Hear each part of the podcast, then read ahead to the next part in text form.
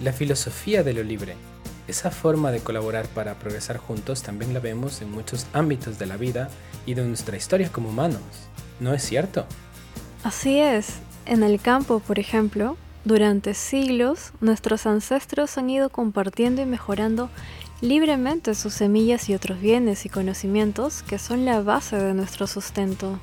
Los movimientos de soberanía alimentaria luchan para que las multinacionales no privaticen estos bienes y no los encierren en patentes. Claro, tienen que seguir siendo de todo el mundo. Fíjate en el ámbito científico. Ahí tenemos la corriente de la ciencia abierta, que permite que los equipos de investigación compartan sus aciertos, sus descubrimientos, sus errores. Así avanza el conocimiento científico de forma más rápida y equitativa y menos costosa. Pues sí, ¿para qué inventar o descubrir varias veces lo mismo por separado?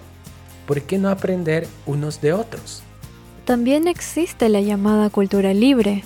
Libros, música, imágenes, todo un mundo que se alimenta de creaciones con licencias tipo copyleft y similares, como Creative Commons, que los autores pueden moldear a su gusto.